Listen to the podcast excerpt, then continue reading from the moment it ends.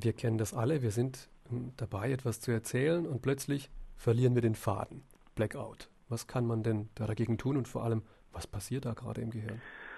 Eine Blackout-Situation hat man häufig in Situationen, die man als stressbehaftet erlebt. Was dort passiert ist, dass enorme Mengen von Glukokortikoiden, dazu gehört zum Beispiel das Cortisol, ausgeschüttet werden, die dann erstmal dafür sorgen, dass dem Gehirn und der Muskulatur viel Energie zur Verfügung gestellt wird.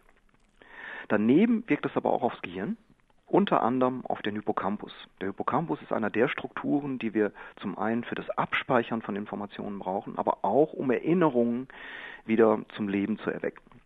Und dieser Hippocampus reagiert zunächst mal mit einer Leistungssteigerung, wenn wenig von diesen Glukokortikoiden, von diesen Stresshormonen im Blut sind. Steigt der Level aber stark an, ist es zellschädigend. Das heißt, Zellen im Hippocampus sterben ab, werden irreversibel geschädigt. Und um das zu verhindern, schaltet sich der Hippocampus komplett aus. Man kann richtig sehen, wie der offline geht.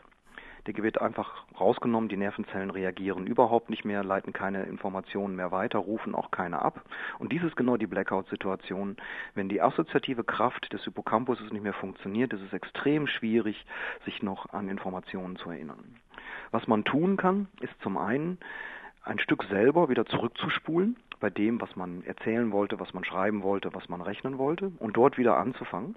Das nächste ist, wenn das in der Tat eine stressbehaftete Situation ist, dass man sich nochmal klar macht, ich kann die Situation beeinflussen, ich bin einer Situation nicht ausgeliefert. Dass man Atemtechniken macht.